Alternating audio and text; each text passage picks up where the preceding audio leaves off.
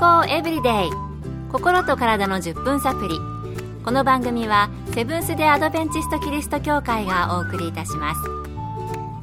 皆様お元気でしょうか？森田美恵です。今日もあなたやあなたの大切な人の心と体の健康に役立つ情報を短い10分間にぎゅっと詰め込んでお届けします。セブンス・デ・アドベンチスト・キリスト教会は社会奉仕をモットーに世界中で病院や学校も運営しています。日本でも東京神戸沖縄の3カ所の病院をはじめ福祉施設などの運営を通して皆様の健康と医療福祉の発展に携わってまいりました。なおこの番組は健康情報番組で医師のアドバイスや治療に代わるものではありません。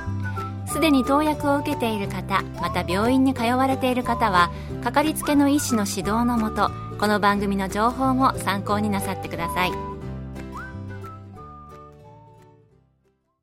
夏薄着になって体型が気になる方多いのではないでしょうか気がついたらお腹周りにお肉がいわゆるメタボ体型になんていう方いらっしゃいませんか？ということで今日のテーマはメタボリックシンドロームです。この時期気になる話題なので再び取り上げたいと思います。そもそもメタボリックシンドロームとは何なのか杉並区にあります東京衛生病院健康教育科課長で栄養学博士の中本恵子先生はこう話してくださいました。メタボリックシンドロームという言葉はお聞きになったことがあると思いますが、その意味を簡単にご説明します。健康ではない生活習慣の積み重ねから内臓がたくさん詰まっているお腹周りに脂肪がたまり、その内臓脂肪から悪玉物質がたくさん出て血糖が高くなったり、コレステロールや中性脂肪が高くなったり、そして血圧も高くなったりと次々といろいろな病気になる状態のことを言います。そしてこの状態を放置していると動脈硬化になり心臓病脳卒中など重大な病気を引き起こす危険性が高くなります太りやすい、逆に太りにくいというのは体質などの遺伝によるものでもあるみたいですけれども、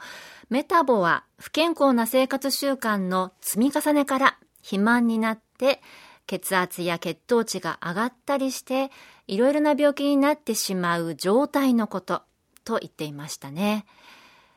アメリカの内科医で心臓病の専門医ピーター・ランドレス博士によると特に脂肪を多く含む食べ物の過度な摂取タバコやアルコールの摂取運動不足などが肥満を促進し、メタボにつながっているということです。ではどうしたら肥満を解消し、メタボを改善、または防ぐことができるのでしょうか？ランドレス先生によると、メタボリックシンドロームの一番の改善と予防の方法は、生活習慣原因ですからね、当たり前かもしれませんが、日々の生活に気をつけることだそうです。実際にできることとしましては、運動、特に30分から60分、毎日運動することが理想的。それから油っぽい食べ物は控え、代わりに野菜、果物、ナッツや生成しない食べ物を多く摂ること。それから植物性の食べ物を摂ることで、動脈硬化などを引き起こす悪玉コレステロールを減らすことと言っています。健康エブリデイ心と体の10分サプリこの番組はセブンス・デ・アドベンチスト・キリスト教会がお送りしています今日は夏のこの時期お腹周りが気になるメタボリックシンドロームについてお送りしています夏は薄着になってボディラインが目立ったり海やプールで水着になることもありますよね東京衛生病院の中本先生は、ダイエットにつながる日々の食事の仕方について、次のようにお勧めしてくださっています。食事は朝、昼、夜となるべく決まった時間に食事をとり、朝食はしっかり、夕食は軽めにしましょう。遅い夕食や夜食はおすすめしません。またよく噛んでゆっくり食べ何かしながらのながら食いは避けましょう間食はできるだけ少なく間食をするならできるだけエネルギーの低いものにしましょう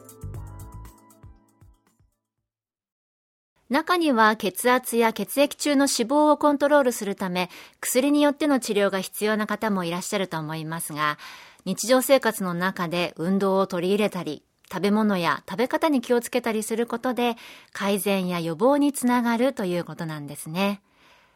あの、例えばなんですけども、1日や1週間の自分の行動を書き出してみてもいいかもしれませんよね。うん、この時間は結構小腹がすくんだけど、ちょうどコンビニの前を通っているとか、なんかついついやってしまうこと生活習慣、その日順もそうなんですけども、考えてか、それを直していくっていうのもいいかなと思います。あとあの、体重計をね、いつも出しておくっていうのはいかがでしょうか。毎日体重計に乗って記録をしていくのも効果が出そうですよね。日本内科学会が2005年に発表した論文にも、日本でメタボリックシンドロームが流行っているのは、ライフスタイルが関係していると書かれています。例えば、タバコ、アルコールや食べ過ぎによって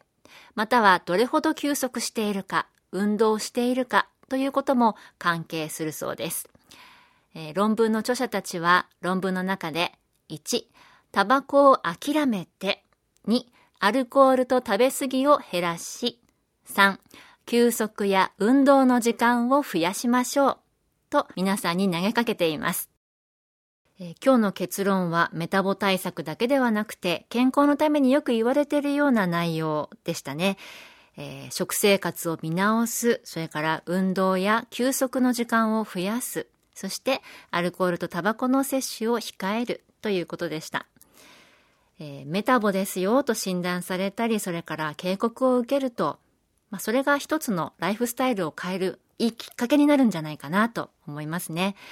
えー、まずはあれこれと理由をつけるのではなくて、行動に移してみるというのをお勧めいたします。私もですね、えー、健康のためにもできることからやっていきたいと思います。今日の健康エブリデイいかがでしたか？ここで沖縄県の奥間キリスト教会があなたに送る健康セミナーのお知らせです。忙しくて時間がいくらあっても足りない。そんな人に一日の質を上げるための秘訣をお届けする。